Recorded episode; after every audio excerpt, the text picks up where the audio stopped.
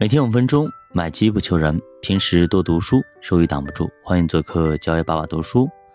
那华尔街有一个非常著名的狗股理论，可能大家都听说过，说的就是用高股息率的公司来做投资组合，长期回报呢跑赢大盘。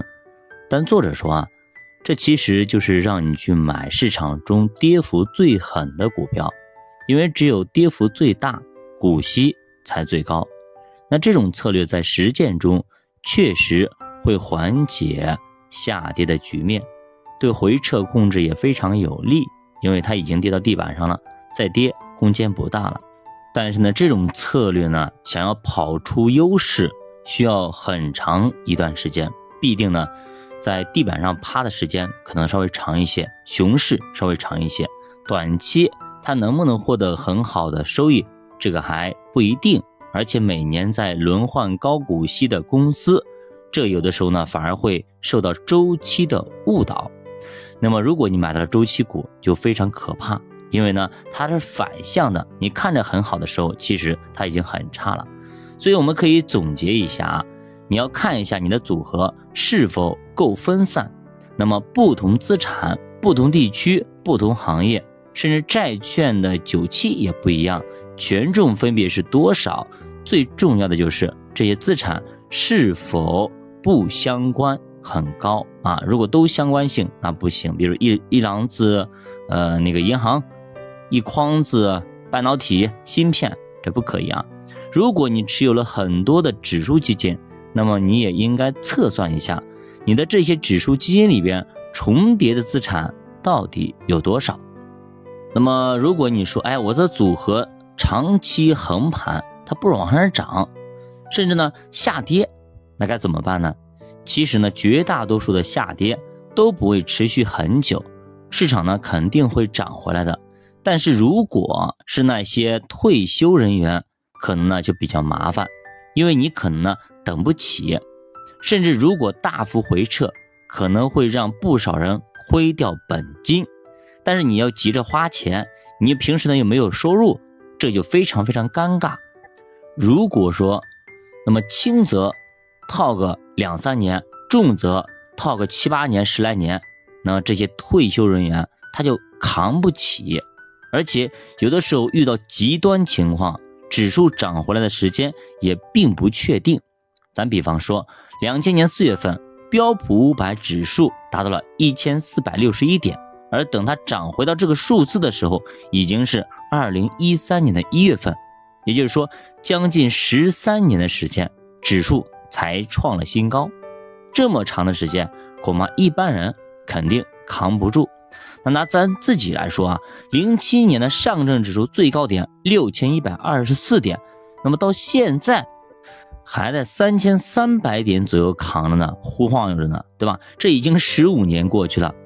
所以说，可能遥遥无期，也不知道到底还有几个五年，甚至几个十五年。所以说，你能等得起吗？那创业板和中证五百在二零一五年创下的高点，估计也得十年才能回去。所以这就是大泡沫带来的伤害。所以盈亏同源，暴跌始于暴涨。每一轮的暴涨之后，往往意味着这一块很可能啊就没有机会了。因为它来了一个暴涨之后呢，它会迎接一个非常大的暴跌，它跌下去之后再涨回来是非常困难的。咱打个比方嘛，比方说啊，那市场回撤个百分之五十，应该是常见的嘛，对吧？那如果说一百块钱跌个百分之五十，好，跌到五十块，但是你这个时候再涨百分之五十，就涨回去了吗？没有，因为五十加百分之五十是七十五块，你要涨百分之百才能回去。你想看涨百分之百这种情况多见吗？对吧？跌百分之五十我们见过，但是短时间的涨百分之一百上去的，说实话，一般的行情一下子涨百分之百不现实，尤其是指数。那另一方面呢，市场也遵循着均值回归的规律，有些指数长期它不涨，但是一旦它开始恢复上涨，就会持续的创新高。比方说啊，我们说的二零一三年一月份的标普五百在一千四百多点，而现在已经四千七百多点了。那九年涨了三倍，那么年化回报又回到了作者说的啊，长期年化百分之十三、百分之十二这样子。这也就是说，巴菲特说的啊，股票就是长期百分之十二年化的债券。那有人说了，如果长期不涨的话，是不是还有股息可以吃啊？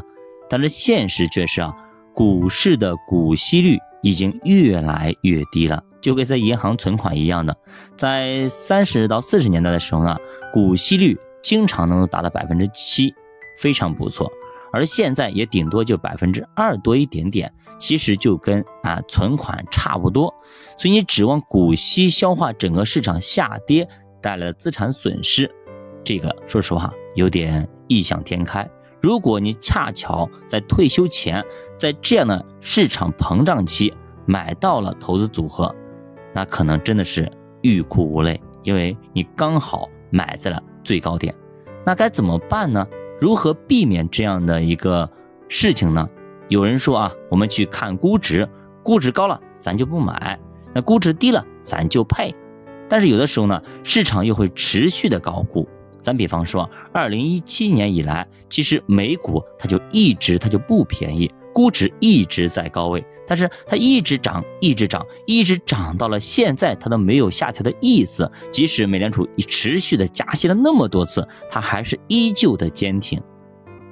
那如果说你二零一七年的时候，那个时候您嫌贵，您不买，一直都没有买，那到现在你看看，已经损失了太多太多。也错过了这么多一个大好的机会，那么到底有没有更好的方法来帮助我们做资产组合？到底什么时候该买，什么时候该卖呢？咱们下节继续接着讲，教爸读书陪你一起慢慢变富，咱们下节再见。